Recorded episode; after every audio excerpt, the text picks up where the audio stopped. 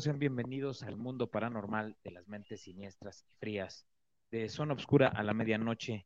Hoy les tenemos un programa especial. Hoy vamos a hablar sobre uno de los, de los temas que a ustedes más les, les encanta, les gusta, la ufología. Pero quiero darle, eh, pues ahora sí que la bienvenida a mi buen amigo Jonathan Miranda, que otra vez nos está acompañando como cada noche de miércoles. ¿Cómo te encuentras, amigo? Amigo, ¿cómo estás? Saludos, saludos a todos. ¿Se me escuchan? ¿Me escucho bien? ¿Todo bien? Estamos pues ya sí, sí, listos, preparados para este tema que nos apasiona sin duda. Creo que es uno de los temas que más nos apasiona a, tanto a ti como a mí porque le dedicamos varias lunas llenas a, a, este tema de la ufología y sin duda alguna, pues hoy, esta noche aquí en Zona Oscura a la medianoche, pues es importante también tocar este tema que de verdad hay, hay cada vez hay más casos, cada vez hay más información, este, y, te sorprendes con cosas nuevas que ves, ¿no? En, las red, la, en la red, en la web, ¿no?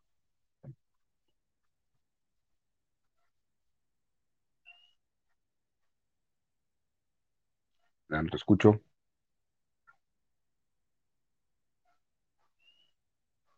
Bueno, creo que, no sé si me escuchan a mí o, o Julio nos escucha.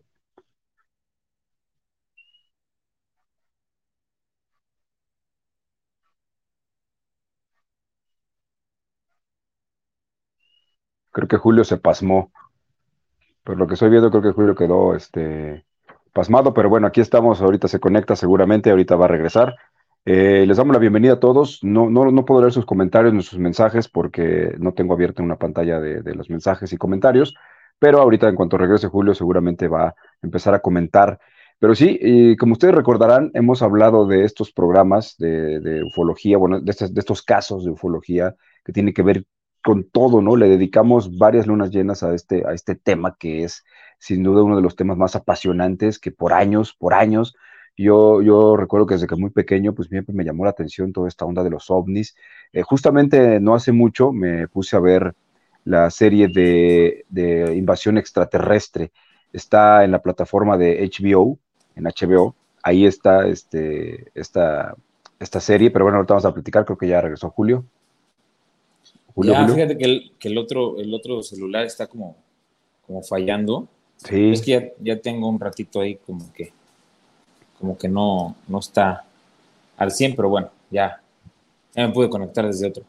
Entonces, Perfecto. Este, Lo importante es que ya estás.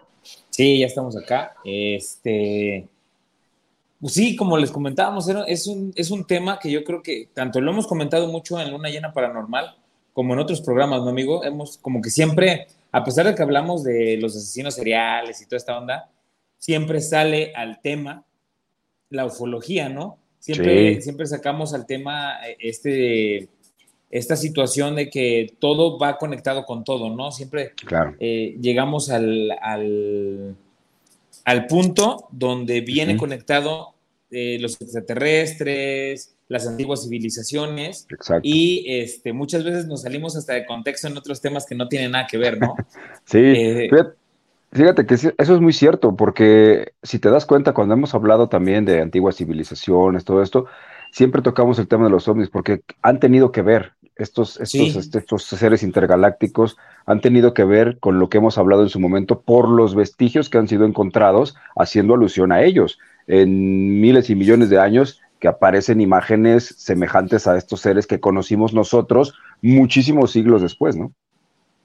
Sí, exactamente. O sea, yo es lo que te digo, como que siempre caemos en lo mismo que, que sinceramente eh, todo está conectado y que estamos aquí porque alguna civilización antigua así lo quiso y porque sí somos un tanto como un laboratorio, ¿no? Como, como un juego de, de, de, química de alguien que, uh -huh. que, nos está probando, ¿no? Hablamos también de evoluciones, eh, porque sí. supuestamente eh, lo, que, lo que muchos comentan, muchos estudiosos comentan, es que la Tierra o cada planeta tiene una evolución de 6.000 años y que estamos no a mucho tiempo de llegar a ese, a ese, a ese momento de evolución uh -huh. nosotros como, como terraplanianos, ¿no? Ajá. Porque creo que llevamos, o sea, o lo, no, no, se cuenta de, desde Cristo, sino se cuenta desde, lo, desde Egipto, desde estas este, antiguas civilizaciones sumerias y todo eso, que son hace 5.000 años, son más o menos lo que, lo que se cuenta de las civilizaciones, ¿no? De, de, cuando el primer hombre o el hombre o el Homo sapiens este, pisó el, el, planeta. Entonces, eso, eso habla que si se supone que la evolución de cada planeta es de 6.000 años, pues bueno, aquí en, la, en la Tierra, o lo que conocemos como Tierra, pues ya está a punto de también tener una evolución, ¿no?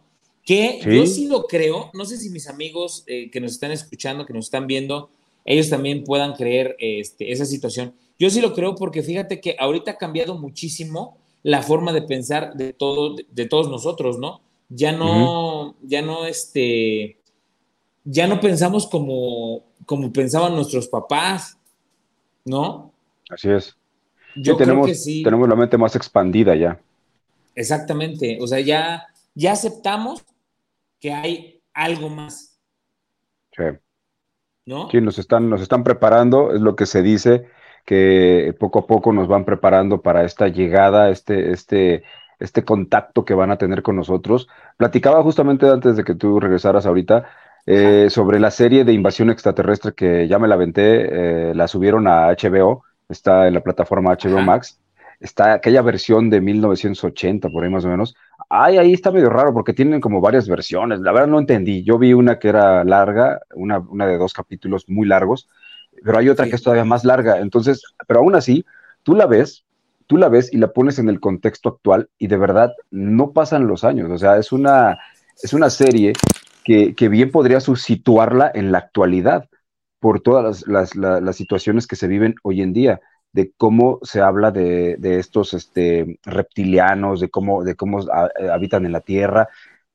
O sea, es lo mismo que viste hace varios años, hace muchos años, y lo que hoy en día está sucediendo y lo que hoy en día se habla también, ¿no? por constantemente que ya están entre nosotros, que muchos ya ocupan puestos importantes de poder en los gobiernos, que, algunos este, ya incluso han sido eh, vistos, en fin, tantas y tantas historias que ya hay sobre esto que la verdad llama mucho la atención. Y ahorita que estabas diciendo esto de la evolución, me llamó mucho la atención porque justamente estaba yo viendo hace poquito en TikTok un, un video de una, de una supuesta señora que es mezcla de extraterrestre con, con, humano, que tiene un 80% extraterrestre y un 20% humano, lo cual le permite vivir entre nosotros supuestamente, estaba yo leyendo, la, checando la historia, digo, tú sabes que en TikTok de repente hay muchas cosas falsas, ¿no? Sí, Pero me llamó mucho la atención cómo lo explicaba, eh, creo que no sé si es europea, creo que es inglesa o algo así.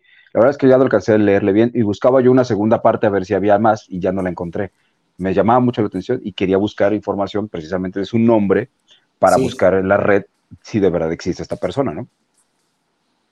Fíjate que, bueno, lo que estabas comentando, eh, como que esos relatos o esas, ahorita que se está moviendo mucho eso de, en Netflix, porque han, como que salido varias, ¿no?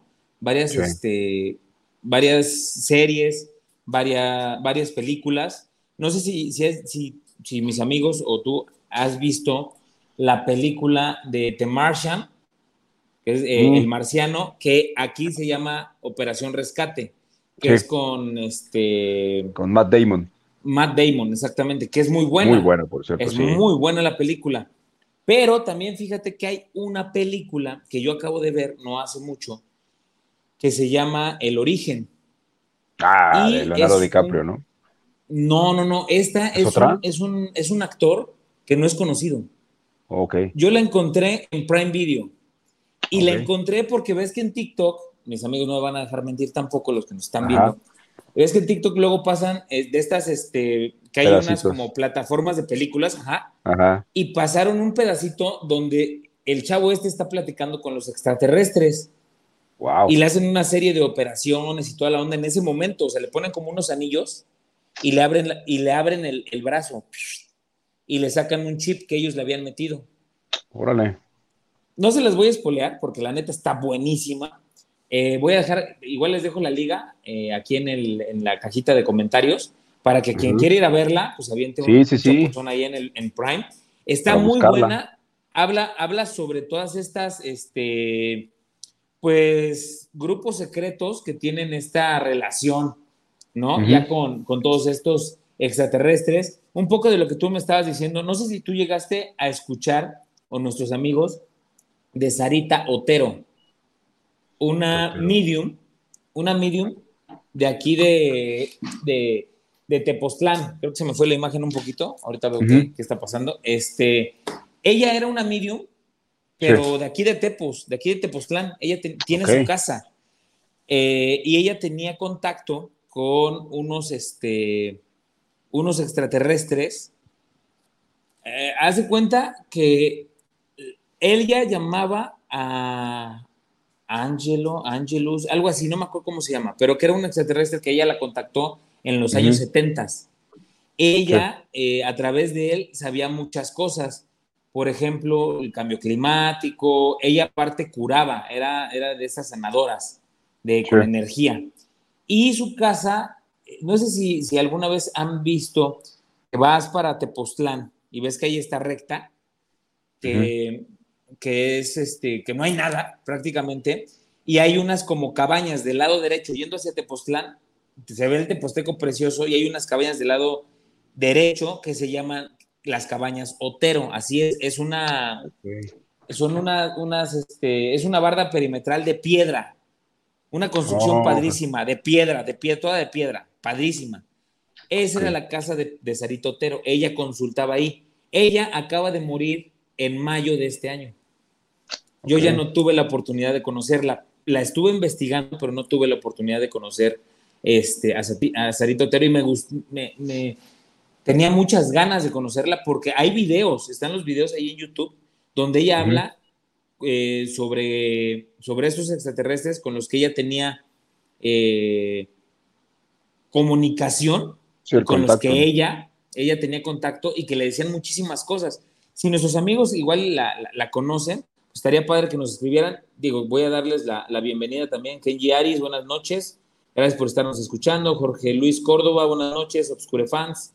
Jonah, Julio, saludos. Saludos hola, buenas noches, Julio Yona, a todos los Oscure fans. Hola, Kenji, eh, Jorge Luis, Kenji, Evaluna, Rose Reyes. Abrazo, hola, hola, buenas noches, un abrazo. Julie Beceta, son obscura a la medianoche, perfecto, vamos a ocupar ese, ese hashtag. Este, un gusto saludarlos a todos. Muchas gracias por estarse. Gracias, gracias. Compártanlo, este, compártanlo. Compártanlo. Y, eh, también fíjate, amigo, que esta Sarita Otero hacía estas llamadas eh, operaciones que eran, que, se supone que las hacían sin, ninguna, sin ningún utensilio. Llegaste habías platicado de eso, ¿no? Alguna vez. Pero te, pero te llegué a contar, fíjate, de, de esta Pachita. Ajá. Pachita era la medium que a través que a través del gran, el gran Tlatuani, este, Moctezuma, ella operaba a través de la misma energía que tenía, este, haz de cuenta como que la, la posición, se, tenía una posesión, vamos, de, de, este personaje, de, como el alma de este, de este, de este cuate, y ella podía hacer operaciones con solamente un cuchillo, pero operaciones de cerebro, de estómago. cierto, este, Está ahí la información, tenemos un video donde platicamos también sobre, sobre esta, esta Pachita. Y Pachita fue muy conocida, una, porque una uno de, sus, de, de las personas que iba a visitarla muy seguido era la hermana del entonces presidente de la República, creo que era López Portillo. Ok la iba a visitar muy, muy, muy, muy seguido. Entonces, este, ella se hizo muy famosa y después Jacobo Greenberg fue donde hizo sus investigaciones.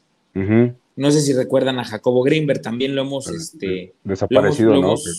el desaparecido, exactamente, que es hermano de Ari Telch, que se supone, sí sabían eso, ¿no? Que Ari Telch y Jacobo Greenberg son hermanos, sí. Son hermanos, nada más que Jacobo Greenberg se fue en esta onda del laboratorio y de estudiar la conciencia y estudiar la psique, que le llamaba. El inteligente de la familia. Era, exactamente, era el inteligente de la familia. Entonces, fíjate que, pues bien raro, ¿no? O sea, cómo, como este cuate Jacobo Greenberg, que él iba a, ahora sí que a, a, deslumbrar, vamos, a quitarle la venda de los ojos a las personas que iban con Pachita y se encontró con que pues nada que ver. Se encontró con que Pachita si era una persona que, que curaba. Que sí tenía los dones. Pues. Que, sí tenía los dones. Y que cuando él llega, dice que le habla con una voz gruesa y le dice, ¿por qué tardaste tanto? Te estaba esperando. Ay, ¿Ya viste? Ahí dice Normerit Luna. Sí, Ari Telch y Jacobo eran o son hermanos. Porque, pues, bueno, como les, les comentaba hace ratito, claro. pues este cuate, pues ahora sí que desapareció de la nada. Y dicen que su esposa era parte del, del grupo, no que lo desapareció, pero sí del, del grupo, este, del grupo que lo cuidaba por todas las investigaciones que él estaba haciendo. Sí, ya nos habías contado esta historia, creo que no sé si en Luna Llena o aquí mismo en Zona Oscura, creo que fue en, Luna, Llena. cuando estuvimos Contamos con, una parte. ajá, estuvimos con esta Valeria.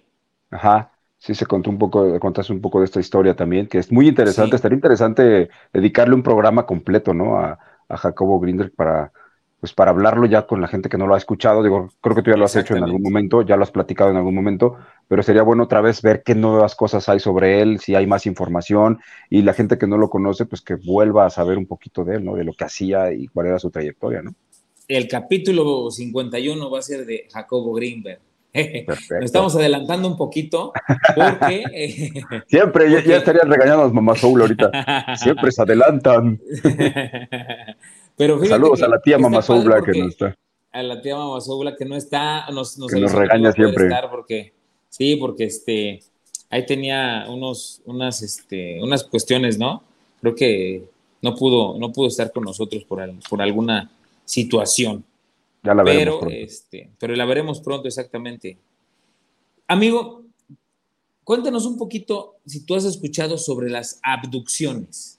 ¿Qué has escuchado acerca de eso?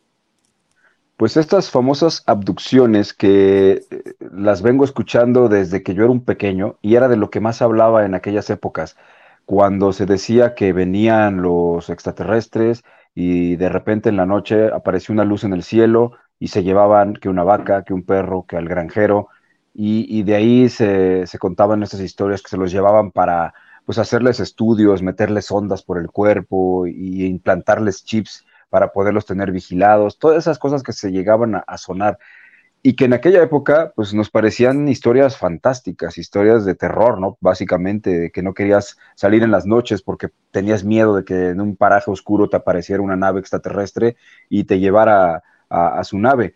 Pero pues hoy en día sabemos que eso puede ser que sí sea cierto, pero yo también tengo mis dudas, yo, yo, eso es a título personal creo que no van a venir y llevarse, pues, un, granjero, ¿no? Y digo, con todo el respeto al mundo, no se van a venir a llevar a cualquier persona, ¿no? Creo que si vienen es para llevarse personas o mentes brillantes, sacarles algún provecho en particular. A lo mejor como objeto de estudio, como ser humano, puede ser que te lleves a cualquier persona. Pero si ya lo que están buscando es algo específico, creo que buscarían mentes brillantes. Y aquí viene eh, una cuestión, ¿por qué desaparecen de repente personajes importantes y nunca más volvemos a saber de ellos, ¿no? Y, obviamente nos vamos siempre a lo terrenal, ¿no? Es que a lo mejor una cuestión pasional, una cuestión, una cuestión de, dinero que debía, cosas así, pero ¿por qué no irnos más allá? ¿Por qué no pensar que a lo mejor no tiene nada que ver eso de lo terrestre y a lo mejor es algo más allá que se los llevaron por esta razón, ¿no? Fíjate que sí, tienes, tienes este, tienes razón, pero yo sí creo que el, el contacto más real que han tenido estas personas o estos humanoides han sido con mucha gente que está en el campo. Fíjate que, como que buscan a mucha, a la gente que está como más en contacto con la naturaleza, porque yo algunas cosas de las que he investigado, ah, me he dado cuenta que siempre hablan sobre que nosotros tenemos un problema por erradicar al planeta. O sea, el, yo la otra vez estuve escuchando, igual ahí en TikTok, a un señor, un, un cuate, un campesino, ¿eh? que él se dedicaba junto con sus hermanos a, este, a la casa. Entonces él decía que una vez fue con sus hermanos y que pues estaban esperando pues como el, venado, ¿no? Y que se posicionaron en, ciertas, en, ciertos lugares como para que si se le pelaba uno, pues el otro le pudiera dar. Entonces dice que él pues estaba ahí, este, estaba ahí viendo cómo, cómo, escuchando, ¿no? A ver qué era lo que pasaba, si llegaba, si oía las pisadas o Dice que pues ya era muy tarde, que eran como la una y media de la mañana, cuando empezó a escuchar estas pisadas. Dice, no, pues ya viene. Dice, entonces yo lo esperé con, con el rifle, pues ya listo. Dice, y en eso escuché que ya había pasado. Dije, no, pues allá está mi hermano. Y pues ahorita que mi hermano este, lo escuche, pues voy a escuchar el disparo. Si total, no escuché nada, yo tenía mucho sueño, dice, estaba muy, muy cansado, y pues como no escuché nada, dije, a lo mejor y se le escapó, a lo mejor se le peló. Y dice que en eso empezó a escuchar otra vez pisadas y volteó a su, a su lado izquierdo y que empezó a ver cómo caminaban dos faros de luz, como si fueran, eh, sí, faros de carro, que venían hacia él, que iban hacia él. Pero que, o sea, que no se, no, se, no, no se veía nada absolutamente más que los dos faros. Y cuando llegaron los faros, eran dos seres de, pues, de otro planeta, o él, él, no sabe decir si eran de este planeta o de otro, pero que cuando habla con ellos, ellos le dicen, tranquilo, tranquilo, no te vamos a hacer nada, relájate, relájate, vamos a platicar contigo, pero tú por qué haces esto, o sea, ¿por qué, ¿por qué matas a, los animales? Y nosotros pusimos a los animales para que convivieran en armonía con ustedes. Claro. O sea, no, llegamos o no logramos entender el por qué ustedes quieren siempre terminar con esto, pero tú tienes alguna duda y le dice el Señor, pues claro, o sea, pues vente, súbete a nuestra nave. Se sube la nave, se te vamos a llevar a nuestro planeta. Ustedes todavía, él, él es el que al que escucho cuando le dicen, ustedes todavía no evolucionan, ya están en, el último tramo de la evolución. Cuando, cuando ustedes evolucionen, ya no va a haber fronteras, no van a existir ya las fronteras de, un país a otro, no va a existir el que tú tienes más y yo tengo menos, todos van a compartir todo, van a vivir en, armonía con, todas las, este, las especies y todos van a tener lo mismo, comida, vestido, no van a tener como ahorita que, ay, tengo una casa propia, un terreno, esto, no. En mi planeta todos vivimos como, como en un edificio. Y si hoy, ahora te vamos a llevar y te vas a dar cuenta cómo es la diferencia, cómo es distinto el, este, el vivir en mi planeta que como ustedes viven. Ok, y que pues el cuate este se va con ellos, ¿no? Se lanza, se va con ellos y resulta que cuando llegan al planeta de estos, pues ellos, él dice que son como pleiadianos, que son esas personas este, altas, con un cabello, él no, no dice que sean, con, que, tengan cabello rubio, sino que es como energía realmente. O sea, el, lo que tienen ellos es como, como energía y eso se ve como si fuera un cabello rubio como los Super Saiyajin, de cuenta. Exacto, es lo que te iba a decir, como lo que le sale a Goku y todos los Saiyajin. Exactamente, exactamente, así de esa Brillo, ¿no? Como un brillo. Como un brillo, exacto. Entonces dice que lo llevan y es, eh, efectivamente ya no, o sea, ya no había que el pasaporte o que la división de los países, ¿no? Que ellos eh, vivían en comunicación y en comunión todos con todos, pero era una, era una parte que nosotros teníamos que evolucionar como seres de energía a la, ahorita vivimos en la tercera dimensión. La cuarta dimensión es cuando tú ya tienes una mente abierta. Ahora voy a meter un poquito lo de la película que les comenté porque me brincó un poco sobre lo que este señor contaba y lo que, y lo que vi en la película. Y dice, cuando está con el extraterrestre, esta persona, este, pues este actor, vamos, pero en el contacto, le, dice, le dice el extraterrestre, el ser gris, le dice, ustedes necesitan ver para creer y nosotros primero creemos y después vemos. Por eso ustedes no tienen el contacto que, que, que, quieren tener muchos, porque ustedes si no lo ven, no lo creen. Y eso es un problema, porque eso es lo que no los hace evolucionar. Claro. Ah, caray. O sea, tiene, tiene razón, o sea, todo eso tiene razón. Fíjate que estoy leyendo aquí los comentarios para no salirme del contexto. Dice Jorge Luis Córdoba Tirado, la historia de Travis Walton, el abducido más famoso sobre este tema. Sucedió en Arizona en 1975, exactamente. Incluso hay una película del caso llamado Fuego en el Cielo. Sí, sí, sí. No la he visto, pero sí he escuchado de ella y como ahorita me puse a investigar todo esto de la ufología, me salió la, nota de, esta, de esta película. Dice Rose eh, Reyes, era lo típico, digamos, en ese tiempo, la abducción de animales y personas se oía mucho hace años. Eso y también lo de los sembradíos, ¿no?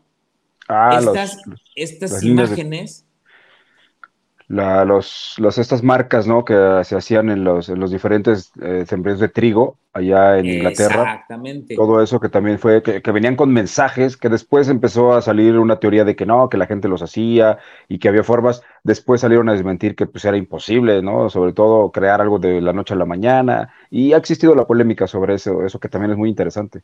Y más que no estaban rotos. O sea, que, que los, los campos de trigo, como los campos de maíz, solamente estaban aplastados. Y es difícil, no sé si mis amigos han, yo, yo he ido a, campos de, siembra, donde hay maíz, hay sorgo, hay trigo, y sinceramente, o sea, el aplastar una rama de esas, porque son gruesas aparte, aplastarla sin romperla o sin hacerle ningún daño, es complicado. O sea, una persona no creo que la pueda hacer. O sea, necesitas, yo creo que sí necesitas algo más avanzado. Y necesitas este, luz, necesitas este, cálculos, necesitas... En esa, en esa época no había drones como ahora, no existían tantos, o sea, empezaban apenas cuando empezaron los campos de trigo, apenas empezaban a salir los drones que duraban cinco minutos la batería porque se gastaba muy rápido para volarlos. O sea, era, era, era, era muy complicado, ¿no? Que de una noche, aparte, tú crees que el dueño de la granja no se iba a dar cuenta que alguien en su casa está haciendo algo, y no creo que estuviera coludido arriesgando su patrimonio para una cuestión así, ¿no? Además, ¿con qué afán? Exactamente. Fíjate que algo de lo que, de lo que también investigué, eh, y quiero que, tú a ver qué, piensas y nuestros amigos que ahí también nos, nos escriban al chat. ¿Ustedes qué piensan? ¿Que la ufología es una ciencia o una disciplina? Para ustedes, para ti, ¿qué es, amigo? Una ciencia que estudia los, los objetos extraños, que aquí en español es ovni, que es, un, objeto, no, un objeto aéreo no identificado, que ahorita ya son los FANI, porque ya son, son, este, son cualquiera, puede ser objeto aéreo, objeto marítimo, etcétera, etcétera. Terrestre y todo. terrestre, exactamente. Pero tú qué piensas y nuestros amigos qué piensan? ¿Que es considerada una disciplina o una ciencia? ¿O se podría llamar una ciencia? Pues yo creo que sí, ¿no? Porque pues tiene, tiene que ver con todo, tiene que ver con la tecnología, tiene que ver con la astronomía, astrología, bueno, astrología, mejor dicho, este, astronomía, ¿no? Porque es de los... Astronomía, sí.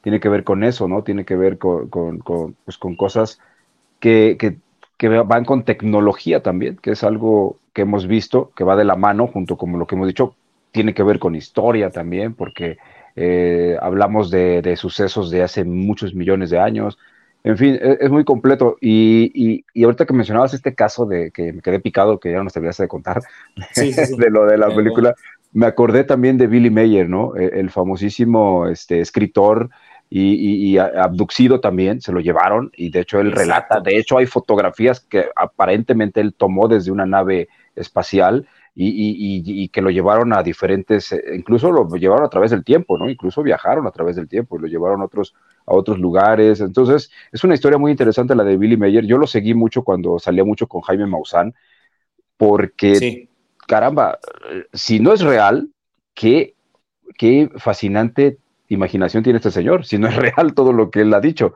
pero a mí me parece que es muy real todo lo que él hizo, todo lo que él ha vivido, porque ha dicho cosas que de verdad con los años se han cumplido, ¿no? Se han ido, han ido sucediendo.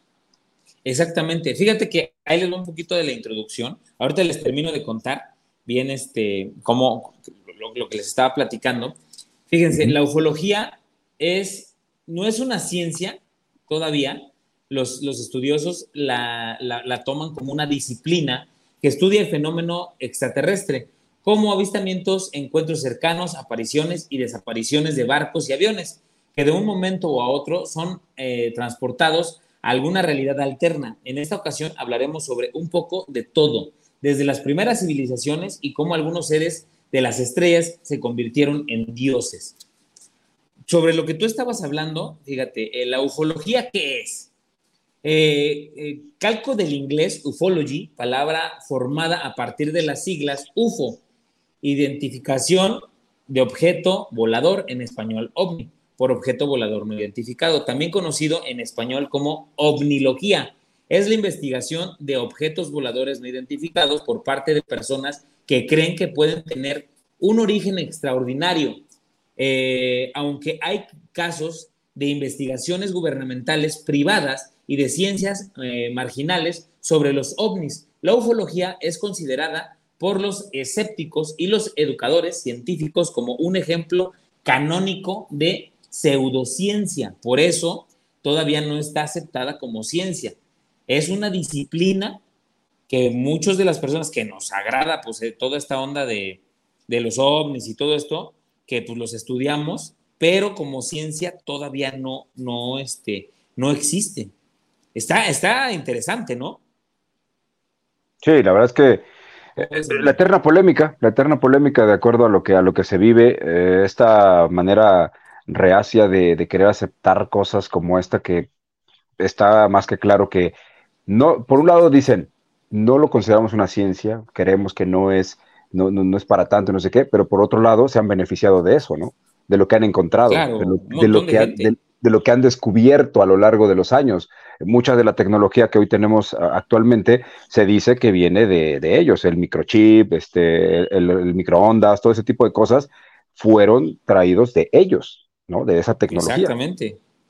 Pues es el compartir, ¿no? El compartir eh, tecnología de, de, de, un lado a otro, ¿no? Porque yo, por ejemplo, yo no concibo, sinceramente, que todos los avances que hemos tenido en cuestiones, eh, pues como tú dices, los microondas, los celulares, toda esta, toda esta, todas estas situaciones, yo no creo que se hayan concebido sin que tuviéramos, pues, un contacto con, con, personas o o gente, o aliens, o... Sí, o con su tecnología, ¿no? Estudiamos su tecnología. Exactamente. o que nos las hayan compartido. Exacto. Fíjate, nada más, los drones, la forma de, volar, la forma en que están hechos, la forma en la que se desplazan. Entendemos que no es lo mismo como lo que se dice de las naves, ¿no? Que utilizan la misma gravedad con, estos, este, no sé cómo le, cómo le habíamos dicho. Bueno, utilizan una tecnología que es como hace que la misma gravedad te impulse y te mueva a lo largo de, pues, de los diferentes este, recorridos que hace. Y ahí tenga estos, exacto, y tenga estos movimientos así de que de 0 a 100 gire, ¿no? Y sin problemas. Y los drones, si te das cuenta, han creado, se han sido creados para hacer movimientos similares, ¿no? De este estilo. Obviamente con unos ventiladores especiales y eh, como pequeñas turbinas, ¿no? Que hace que se impulsen. Exactamente. Y fíjate que, o sea, ahorita lo que me estás, lo que, lo que sacaste de, Billy Mayer, exactamente, este, este personaje, aquí lo investigué también, eh, vamos a hablar un poquito de él, eh, Eduardo Albert Meyer. Él nació en Suiza el 3 de febrero de 1937, llamado Billy Mayer.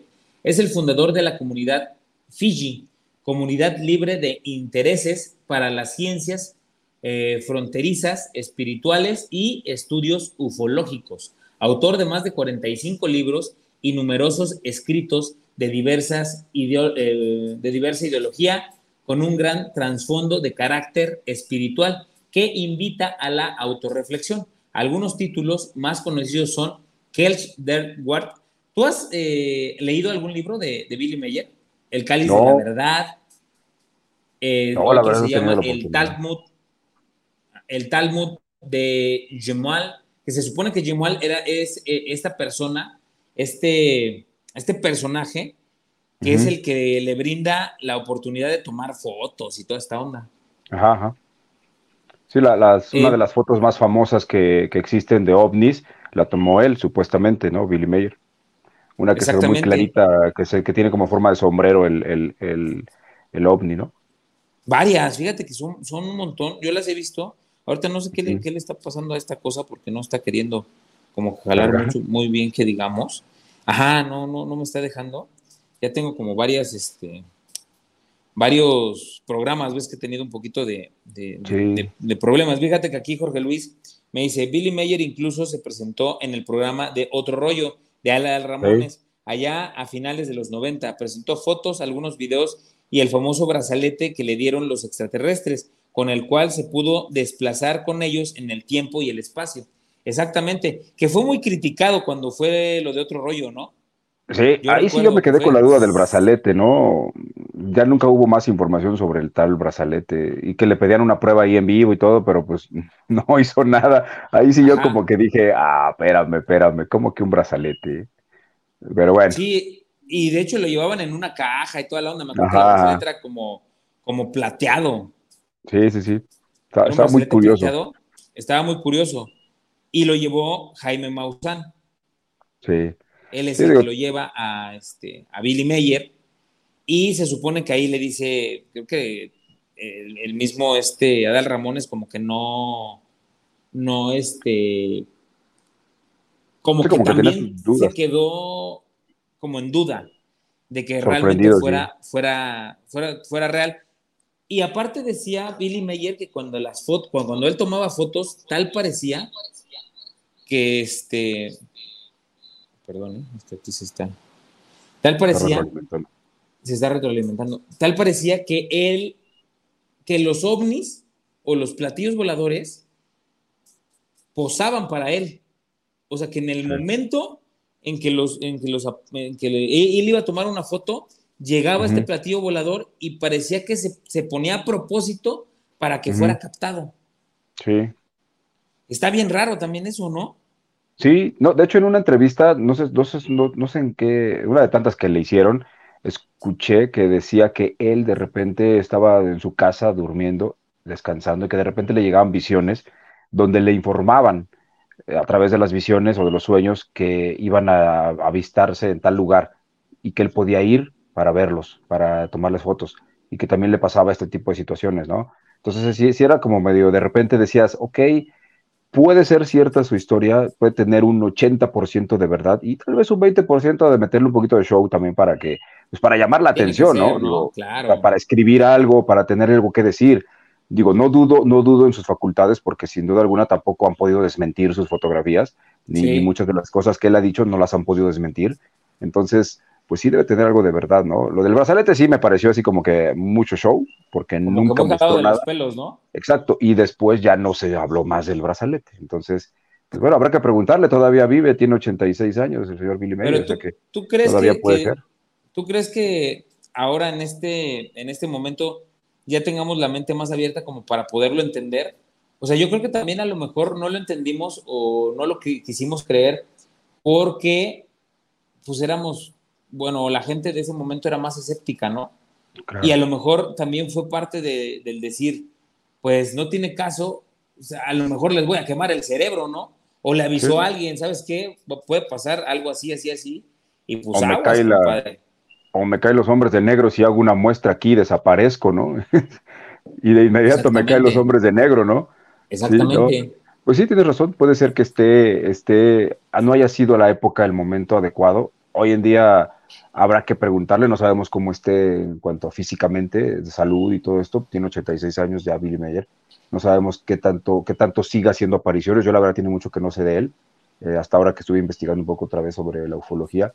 Pero, pero pues sería interesante que todavía saber si tiene algún mensaje, ¿no? Para nosotros de hoy en día, de lo que está pasando, de lo que va a venir, porque se habla y se sigue hablando de que algo grande va a venir al planeta. Que, ¿Te acuerdas que hace unos meses hablábamos de una supuesta invasión que iba a haber? De un cuate que venía del futuro, no sé qué, pues yo me quedé esperando, Un viajero ¿no? del futuro, sí. Exacto, yo ya había hecho mis, ya había hecho mis preparativos y todo, pero pues nomás no, nunca llegó. Que era, en, que era en mayo, creo, ¿no? Sí, que fue en mayo, según la- el fin del mundo. O que porque iban a llegar estos cuates a invadirnos. Que eran los, los llamados campeones. Ajá. Sí, sí, me acuerdo. Fíjate que aquí, hablando de las civilizaciones, dice, Meyer afirma estar en contacto regular con una civilización extraterrestre denominada Plajaren, habitantes de las Pleiades, los pleiadianos. Desde los cinco años de edad, quienes, según indica, en el transcurso de su vida lo formaron eh, intensivamente en distintas áreas del conocimiento, haciendo énfasis, sin embargo, en lo que concierne a la formación espiritual, el cual sería fundamental para llevar a cabo sus principales objetivos a lo largo de su vida. Meyer, a lo largo de su vida, ha viajado a más de 42 países en 12 años. La biografía de Billy Meyer, este, como les comentaba, nació en Suiza el 3 de febrero. Eh, durante la década de los 70 presentó como evidencia de su contacto piezas de metal de presunto origen extraterrestre, una grabación de 20 minutos de duración donde se escucha el sonido que emiten las naves espaciales denominadas Beat Ships, eh, metrajes de películas con demostraciones de vuelo de las naves como claras fotografías de las mismas a la luz del día. Posteriormente, en 1984, se presentó en México dos emisiones televisivas tituladas En el mar del universo, donde se expone el caso de Billy Mayer eh, con los respectivos análisis de las fotografías y videos analizados en los laboratorios de Science Technology en California, llevando a cabo por Neil Davids, con el uso de la, perdón, de la instrumentación más sofisticada de la época. El resultado final de los estudios y análisis indicó que, por un lado, las fotografías y videos no muestran trucaje, es decir, no se detectaron rastros de falsificación, que es lo que hablábamos hace ratito. Justamente. Eh, no, son, no son falsificadas ni tienen ningún tipo de alambre ni nada de eso. Y por otro lado, podido desmentir. Exactamente. Y por otro lado, las grabaciones de sonido provenientes de las BitChip eh, no pudieron ser producidas con los instrumentos disponibles de la época. Por otro lado, las, muertes, las muestras de metal que presentó Meyer a los investigadores prestigiosas, este, de prestigiosas instituciones evidencian una técnica de fusión en frío actualmente no desarrollada en el planeta, entre otras características inusuales. Paralelamente, las fotografías fueron publicadas en varios periódicos y revistas de todo el mundo, tales como en Alemania Blick, Suiza Argoship, Estados Unidos T1 eh, Journal, Day Mystery en Italia, eh, Fuji, el 28 de enero de 1975, Meyer fundó una organización sin fines de lucro, de la cual ya estábamos hablando, denominada Fuji, Comunidad Libre de, eh, de Intereses para la Ciencia de la Frontera, las Ciencias Espirituales y los Estudios OVNI, que recuerden que ahorita ya no son OVNI, ya se llaman FANIS. ¿Sí, recuerdas, amigo, por qué ya son FANIS y ya no son ovnis? Sí, porque por esta onda, ¿no? Que dijimos que ya, ya, ya pueden ser de cualquier origen, o sea, ya pueden ser, ya no son solamente en el cielo, sino que pueden ser este, marinos, terrestres o tener todas estas características distintas, ¿no? Mm, sí, exactamente. O sea, que ya son objetos, ya son, ya son avistamientos extraterrestres, ¿no? Eh, no identificados más bien. O sea, que no tienen una definición como tal aquí en la Tierra. Entonces, acaba de cambiar todo eso. Hay sí, porque incluso ya no son, ya no son los circulitos que veíamos arriba, sino ya a veces son, tiene otro tipo de formas, ¿no? También. Exactamente. O sea, ya, no sé si, no sé si recuerdan ustedes, este, que hace algunos años también hubo unas publicaciones de unos videos que había unas naves que en, en pleno vuelo se transformaban, cambiaban de forma. Mm. No sé si las llegaste a ver o alguno de nuestros amigos si las llegó a ver, este, también que nos escriba. Fíjate que aquí nos dice, nos dice que Giaris, en los 90, donde vivo, no estaba bien poblado y se veía a un Xochicalco. Y mis padres y yo eh, vimos objetos detenidos volando y no eran aviones porque se quedaron ahí por unos minutos y vimos cómo uno, eh, a uno se fueron eh, se fueron de manera veloz del lugar. Wow. Eso está padrísimo. Y se, Jorge también nos dice, supuestamente trascendió después que por haber revelado toda esa información en otro rollo, agentes del gobierno de Estados Unidos le confiscaron el, brazalete y otros documentos y él tuvo que huir de América y regresar a ah. su país para evitar ser detenido en Estados Unidos. Mira, ahí ya está la información.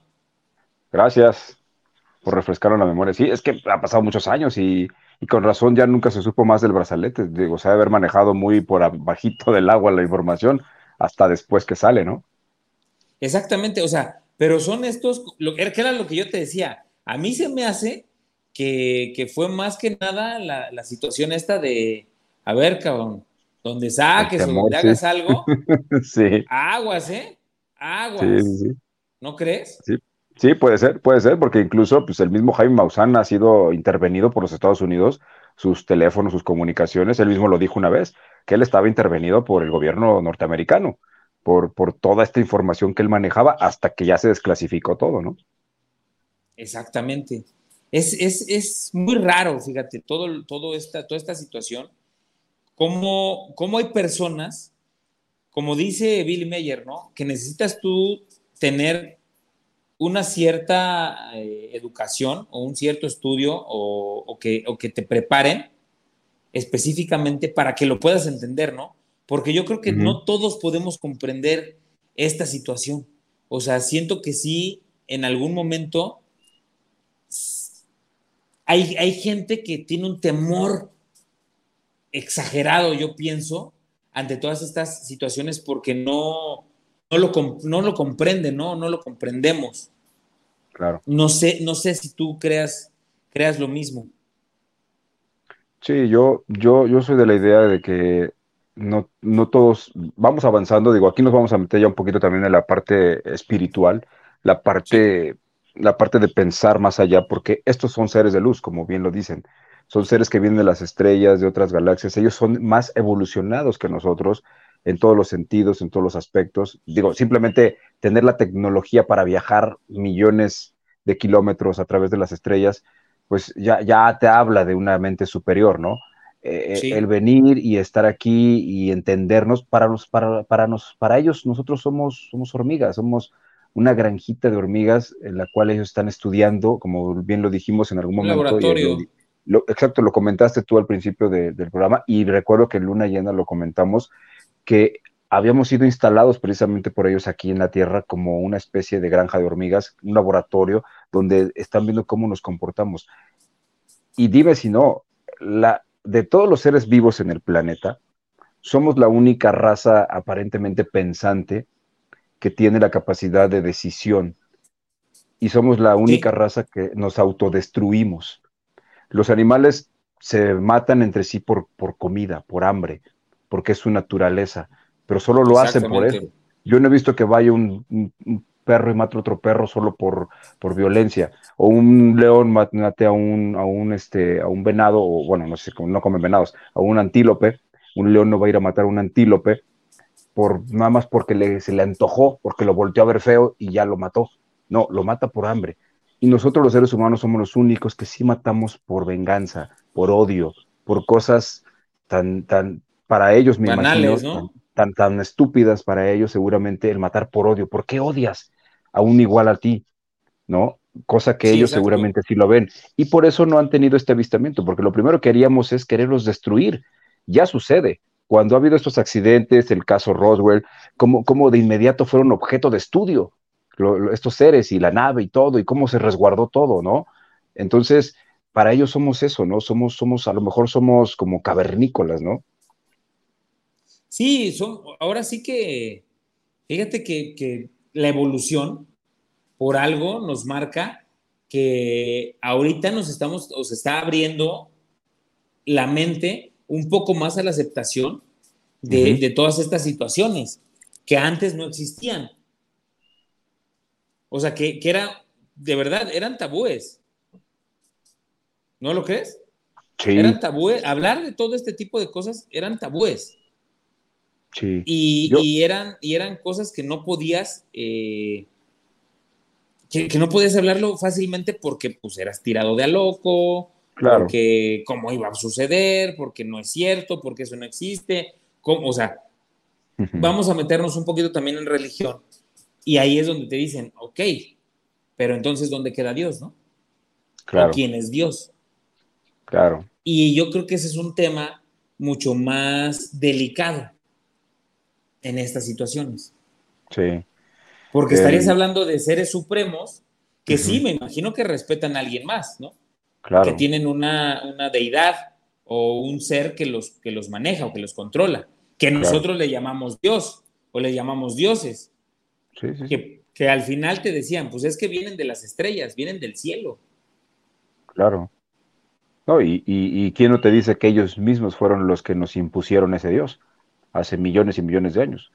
Cuando llegaron por primera vez y ellos dijeron, tienes que adorar al cielo, tienes que adorar O- a la luna, tienes O que que, ni adorar el... siquiera, o que ni siquiera lo impusieron, que con el simple hecho de, de que pues, bueno, somos una, una civilización que no teníamos toda ese- esa, no, no nosotros, esa civilización que estaban los mayas, aztecas, toltecas, Ajá. en España, pues que había también este, otras, otras este, civilizaciones, que al verlos bajar en naves de las estrellas, como ellos decían, del cielo, ajá, y que te- aparte tenían ciertas habilidades, ¿sí? Claro.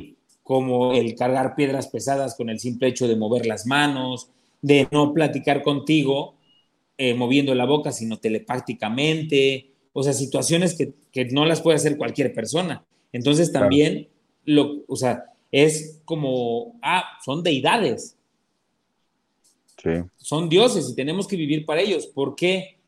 ¿A dónde inicia el cielo y dónde termina? Sí, sí, sí. Sí, no, Si más allá del cielo está el universo, ¿no? Apenas estamos llegando a Marte, imagínate. Y no, y aparte, o sea, es lo que te digo, si dices, no, pues es que me voy a ir, al- cuando te dicen, no, me voy a morir y me voy a ir al cielo. Ok. ¿Y dónde es el cielo? ¿Dónde sí, queda? pero ¿dónde es el cielo? O sea, ¿En qué porque hemos visto los, hemos visto los cohetes, o en este caso las naves, no son naves, los, este, lo- los, cohetes este, espaciales Ajá, que rompen el cielo y van al espacio. claro.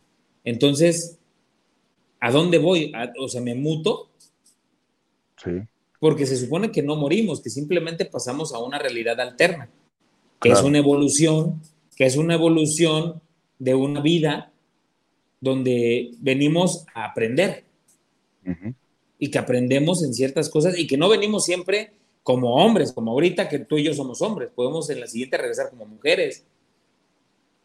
Por eso Sí. existen, existe la definición de, de femenino y masculino, ¿no? Digo, sin, Claro. sin- aquí no, no, no tenemos esa situación de que, de, de caer en que polémicas, sí. caemos en polémicas, ni mucho menos, pero existe, eso es real, ¿no? Fíjate que aquí dice Jorge Luis, yo viví de 1983 a 1984 en Palenque, Chiapas, con unos tíos. Vivíamos en una zona cercana a la zona arqueológica y con cierta frecuencia se veía de noche luces en el cielo que bajaban a la pirámide principal llamada Templo de las Inscripciones. Era impresionante. Me tocó ver ese fenómeno dos veces, pero mis amigos de allá me decían que ya era normal para ellos. Exactamente. Pues dicen que realmente las zonas arqueológicas que tenemos ahorita, que eran las grandes ciudades de aquel tiempo, están construidas o están edificadas como, como aeropuertos intergalácticos. Sí, sí, sí. Y tú te das cuenta de- de, de- de- como de carga de combustible, porque fíjate que, por ejemplo, en la, en la pirámide del Sol, que está aquí en, en Ciudad de México, Hidalgo, ves que es, es Ciudad de México, Hidalgo, en, Sí. en esa zona arqueológica, la pirámide mayor, que es la del Sol, que ves que tiene como este gran, tu- como gran eh, túnel, no, no es túnel, eh, este, como, Como un arco. Mm. no, ves, ves que está como llano, pues, y a, Ah, las, ya. y a las orillas, a las orillas, están unas pirámides, unas construcciones, y, y tú vas caminando en este llano y ves la pirámide mayor. Se supone que esas, que, que pues ese llano era como la, la- la pista de aterrizaje, y en esa pirámide, de lo que yo investigué, encontraron unas esferas de oro y aparte encontraron litio y encontraron mercurio líquido. Ok. ¿Cómo es posible que dentro de una pirámide de esas, con materiales que pues, son sólidos, lo encontraras en líquido y se supone que ellos al viajar a estas velocidades necesitaban enfriar sus naves y que lo único que podía enfriarlo era el litio y el mercurio. Entonces, que, ellos, que ellos hacían como una pista de energética. Hay, hay una, un, un, este, un científico que, que hizo, ah, se me fue ahorita el nombre, que hizo un experimento donde coloca, haz de cuenta que es una mesa redonda y hace un, y manta todo lo que es la orilla, todo alrededor. Entonces es un círculo perfecto. Le pone imanes a todo alrededor y un disco, un pot de estos de, hockey, lo mete en, este, lo, congela, ¿cómo se llama? En helio líquido. Helio líquido.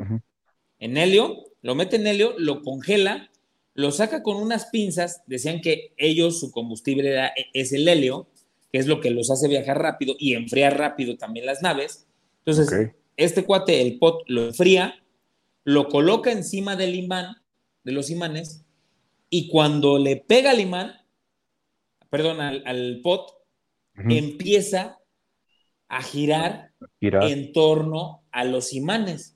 Entonces decían que estas esferas de oro eran lo que hacían que imantaran las naves y que por eso había tantas zonas arqueológicas aquí en, pues ahora sí que en todo norte, que bueno, Norteamérica, llegando, o sea, México, Centroamérica y Sudamérica, porque Perú y todo, todos esos países tienen todavía este, mucha cultura maya, ¿no? Los incas, etcétera, etcétera. Entonces, que ellos crearon todas estas zonas arqueológicas, ahorita las vemos así, pero estas ciudades, para ellos poder viajar sin que las naves se les sobrecalentaran o sin que tuvieran fallas. Claro. Sí, no, y, Fíjate que aquí, ajá. Y cómo la gente se, cómo la gente en aquellas épocas se aglomeraba en esos lugares para adorar a sus dioses. Por algo era. Y, por algo era. Ellos vieron cosas, vieron cosas y que eso fue lo que los, los, hacía ir a esos lugares, a esos sitios, ¿no? Exactamente. Fíjate que aquí también, este, Marta Estela Calderón, un saludo a mi mamá. Gracias por escucharnos y vernos. Saludos. Este, nos, nos dice, en Atlimeyaya hay una piedra que dicen que le dejaron energías curativas y ahí hay personas que las prepararon para hacerlo. Es, de hecho, nosotros, yo soy de allá de Puebla y Atlimeyay está muy cerca de Atlisco, este, la, la, ciudad donde, donde nosotros, este, nosotros, vivimos muchos años.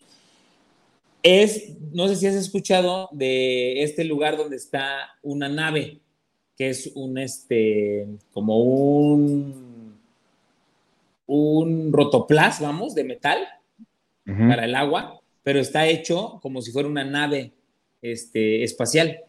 Y ahí existe un lugar que ya les he contado que se llama el punto Marconi, que es la subida que no es subida, pero que tampoco es bajada.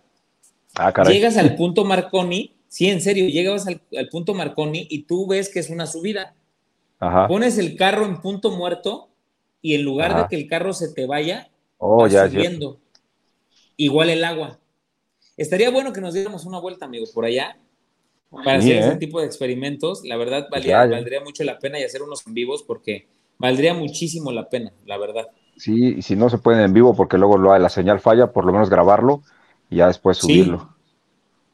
Fíjate, también nos dice Normedit, las pirámides tanto de acá, México como Egipto hablan y muestran mucho por sus jeroglíficos. Le subí, le subí apenas un este, ya ven que subo lo de, y sabías que ahí en la página y subí la imagen de las pirámides aquí de México y de, del mundo y cómo es un reflejo, ahí dice el reflejo de las, de las estrellas en el cielo. Si no la han visto, vayan allá, está en, en Instagram y en Facebook, vayan, coméntenle y vean cómo realmente las estrellas están, o más bien las pirámides, están colocadas específicamente en lugares estratégicos donde las estrellas más grandes están en el cielo. Por algo es también. Sí. Por algo están ahí. Y, no, y, las coincidencias que hay de las pirámides de este lado del continente con el otro lado del continente, ¿no? Las que hay en Egipto, todas estas pirámides que también tienen coincidencias y colindancias similares, coordenadas, todo este tipo de cosas, ¿no? ¿Qué dices? ¿Cómo le hicieron? Si eran civilizaciones de épocas muy diferentes y continentes muy diferentes. Que no tenían instrumentos aparte, no tenían tecnologías. O sea, apenas, por ejemplo, estaba, estaba viendo, este, ves que en Egipto, aparte de las pirámides, hay un, un lugar que es como el Monte Rosemore, que tiene unas, unas, este, como faraones, que son cuatro faraones, y que es la entrada que está, que está tallada en una montaña. Que son cuatro faraones gigantes. No sé si la han visto. No recuerdo, pero. Bueno, están talladas en una sola roca, es una montaña. Ok. Y dicen que pues fueron hechas por, por escultores de, aquel tiempo pero que el único material que tenían en exceso estas personas para poder lograr hacer este tipo de tallados eran cinceles y marros, pero los cinceles eran de cobre. Entonces, comentan y hacen un experimento donde agarran el cincel y el marro y le empiezan a pegar. Se supone que eso duró, la construcción duró durante, fue, fue durante 20 años. Pero dice hace el experimento de pegarle a una roca de la misma magnitud y le da, yo creo que unos 40 golpes y el cincel se empieza a achatar. Claro. Entonces necesitabas volver a sacar. Entonces decían que cada uno de los, de los escultores ocupaba tres cinceles para tres cinceles diarios para tallar y que eran mil escultores los que trabajaban. Estamos hablando que eran 3.000 cinceles diarios los que se ocupaban para el trabajo. ¿De dónde lo sacas? No, y, coordinarse todos para que, para que todo vaya quedando perfecto. Perfecto, exactamente, exactamente. Digo, ya con el Monte Rosemore fue distinto porque ya había dinamita, ya había sierras automáticas, ya había un montón de cosas. Ya había ingeniería, ya había cosas más, más específicas. Lo que, lo que en aquel tiempo, pues, ¿cómo, no? Claro. Así de, de Exacto, dice Norma. Son imágenes extrañas, pero muy interesantes e inteligente. Dice también otra vez Marta Estela, los nuevos estudios dicen que al morir te vas a otro sistema donde llevas tus conocimientos y por eso son seres, por esos seres son más inteligentes que los de ahorita por las experiencias vividas. Y todo esto es porque Dios nos prepara para vivir en diferentes lugares. Podría ser. Kenji nos dice, donde vivo se veía el Cerro del Jumil y Xochicalco y se veían avistamientos, se me movió esto, y, se veían avistamientos.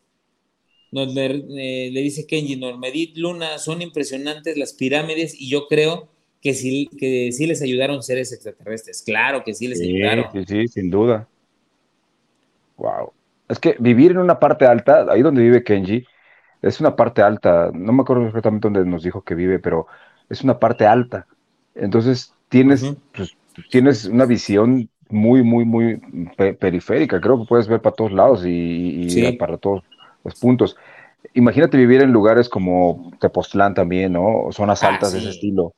O sea, creo que ves, ves tantas cosas, o sea, puedes, puedes tener el cielo. Yo, yo me la pasaría, si tuviera una casa así arriba, yo me la pasaría en el techo con mi telescopio y, una cámara y estando observando por lo menos unas dos horas todas las noches a ver qué encuentro, ¿no? Sí, exacto. Sí, pues no necesitarías más, ¿no? Sí, un telescopio y una cámara y conectado y todo para que puedas ver todo bien, ¿no? Pues fíjese que hemos llegado al final ya, amigo, ya se, terminó el tiempo. Tan rápido se terminó el tiempo, pero vamos a tener una segunda entrega o una tercera entrega de ufología, porque ya lo, ya lo ya habíamos tenido ufología también aquí en, Zona Oscura. Vamos a tener una tercera entrega para seguir platicando todo esto y que nuestros amigos se vayan también y se metan ahí en la página de Facebook, porque vamos a estar haciendo preguntas sobre qué, qué, este, qué quieren, qué temas quieren que hablemos y qué quieren que toquemos, qué otro, otro tema sobre ufología lo toquemos. Y antes de despedirnos, yo les quiero eh, ahora sí que recomendar este libro. Este libro es sobre ovnis, lo compré apenas ahí en, Gandhi. Es, eh, aquí viene la, es de Leslie King, está muy bueno, habla sobre cosas impresionantes, padrísimas, sobre todo los ovnis. Eh, por ejemplo, aquí dice, la más amplia recopilación de documentos oficiales desclasificados y testimonios de pilotos, generales y funcionarios involucrados en lo mismo. Entonces, les recomiendo este libro. De verdad, yo ya voy casi a la mitad. Está buenísimo. Vayan, cómprenlo, este, o búsquenlo, porque de verdad, les voy a, ahora que lo termine, les voy a hacer un video donde les voy a platicar qué me pareció el libro y les voy a contar un poquito de lo que hay aquí adentro, para que si no lo compran, queden un poquito en suspenso y, y queden con esa cosquilla de decir, bueno, sería bueno ir y comprarlo. Eh, aquí dice Neto Contreras, eh, saludos compa Julio, un saludo carnalito, gracias por estarnos escuchando. Jorge Luis Córdoba también nos dice, el oro está demostrado que sirve mucho en la fabricación de la tecnología actual por sus capacidades en la transferencia de todo tipo de energía. En la zona arqueológica de cualquier parte del mundo se tiene registro de grandes depósitos que contienen oro y minerales preciosos. Es probable que los extraterrestres los usaban para la fabricación de su tecnología y nosotros lo usemos de, ornamento, de ornamento. Exactamente. Pues, o sea, al final, por algo, los mayas y los aztecas lo usaban en su, en su vestir, ¿no? En sus atuendos. Si pueden, también vean la película de X-Men, este, Apocalipto, o Apocalipsis, no me acuerdo cómo se llama, pero creo que es Apocalipsis. X-Men Apocalipsis. Apocalipsis. X-Men Apocalipsis, y ahí viene, también está padrísima esa película. A mí me llamó. yo la vi, la vi, la vi, la vi, las pirámides y todo. No, no, ah, muy buena. Muy buena. Está buenísima. Vayan y véanla porque sí está súper, súper, súper chido. Kenny dice que es un temazo. Norma, buen programa, interesante. Pues vamos a tener más programas de estos. Un gran tema. Muchas felicidades. Excelente noche a todos. Y dice Jorge Luis. Ah, sí, ok. Vamos a tener una tercera entrega de ufología el siguiente, el siguiente programa también va a estar buenísimo. Les vamos a hablar sobre otro asesino en serie, porque vamos a ir, vamos a ir intercalándolos. vamos a ir metiéndoles terror, eh, ufología, suspenso. Vamos a hablar sobre un asesino en serie. Les voy a dar pistas ahí en las páginas de, de Zona Obscura a la Medianoche. Los invitamos a que, a que nos sigan, a que se suscriban, a que activen la campana, a que nos ayuden a todos nuestros compartan siempre para que todas las transmisiones. Todas las transmisiones. Y recuerden que estamos en Spotify y en todas las plataformas de podcast, como lo es Apple Podcast, Anchor Podcast, Latino, RP, Google Podcast, este, y también, pues bueno, en Spotify, ya saben que ahí están todos los capítulos. Ahorita se sube este capítulo, se sube en FA, para que ustedes vayan y lo escuchen. Si no lo escucharon completo, en el carro, en la oficina, en el baño, en donde estén hasta peleando con la novia, con la esposa, mejor pónganse sus audífonos. Y Cuando vayan de su trabajo a su casa, lo vayan escuchando. Exactamente, también, también que lo vayan escuchando. Este, amigo, tu cierre. No, pues muchas gracias. Y sí, referente a lo que comenta Julio, eh, denle like a todo, no les cuesta nada, que, que se haga un bonito ejercicio, que cada que se haga un en vivo aquí o, en, en, luna llena, pues le den like, activen la campanita si ya, si ya no siguen, simplemente en el video vayan a YouTube, denle like y hagan un comentario. Digan, buen programa o me parece padre, hagan un aporte. Igual en Facebook, vayan, denle un like, compártanlo eh, y hagan un comentario. Todo eso ayuda a que, a que el video vaya creciendo en vistas, en, el algoritmo de YouTube, el algoritmo de Facebook los empieza a compartir y empieza a hacer que la gente los vea en otros lugares y así vamos creciendo y haciendo una comunidad más grande. Y este, esto háganlo cada, cada, que, cada que haya programa, no, no pierden nada. Simplemente es darle like, hacer un pequeño comentario y listo, compartirlo si es que pueden también en YouTube y si no solamente en Facebook, también compartirlo y estar pendiente de todas las redes sociales. Pues nada, simplemente un temazo como siempre, disfrutando de estas noches de miércoles que me encantan eh, hablar de todos estos temas y los esperamos el próximo sábado. Tenemos luna llena, amigo, ya sabes, vamos a hablar de otro temazo. Duendes, eh, aluches, este, eh, nahuales, de todo lo que tiene que ver con estos seres fantásticos, que se va a poner buenísimo ese programa. Así que los esperamos el sábado a las 8 de la noche, luna llena paranormal. Y antecitos a las 10 de la mañana estamos en Weekend by Request en W Radio Morelos. Ya saben, Jonathan Miranda, locutor MX, Facebook, Twitter, Instagram, YouTube, TikTok. Ahí estamos en todas las plataformas. Gracias y buenas noches, amigo. Muchísimas gracias por estar con nosotros, amigo. Gracias a todos los que eh, pues hemos llegado al final de este capítulo. Les agradecemos por desvelarse con nosotros, vernos y escucharnos todas las noches de miércoles. Gracias a todos los que se desvelan de verdad, eh, escuchándonos, viéndonos. Claro que vamos a tener una segunda entrega de, ufología. También aquí nos están pidiendo historias. Eh, yo tengo una historia que contar, padrísimo. nos ponemos en contacto, Kenji, para que nos pases tu, tu historia o la cuentes aquí en vivo. Estaría súper, súper padre que nos contaras tu, tu, historia en vivo. Y este, pues bueno, a mí solo me queda eh, comentarles que regresamos la próxima semana con un nuevo capítulo de Líbranos del Mal por Zona Obscura a la Medianoche. Yo soy Julio César Calderón. Me pueden encontrar en todas las redes sociales como Jupe102. No se pueden perder el próximo sábado, Luna Llena Paranormal. Les vamos a contar unas historias buenísimas, buenérrimas, de lo que nos hemos vivido también con los duendes, con los aluches y con todas estas seres encantadores y encantados que pues los hemos tenido luego ahí en, en, la cabina este, como invitados. Les vamos a contar muchísimas cosas. Saludos, exactamente. Ojalá, y no sé si va a estar eh, nuestra, nuestra amiga Valeria. Valeria, yo espero que sí, que debe contactarla mañana. mañana le, pregunto mañana y espero que sí nos pueda acompañar. Perfecto. Y recuerda, que si tienes miedo, este ya no es el momento de huir. Te deseamos dulces pesadillas. Bye, bye.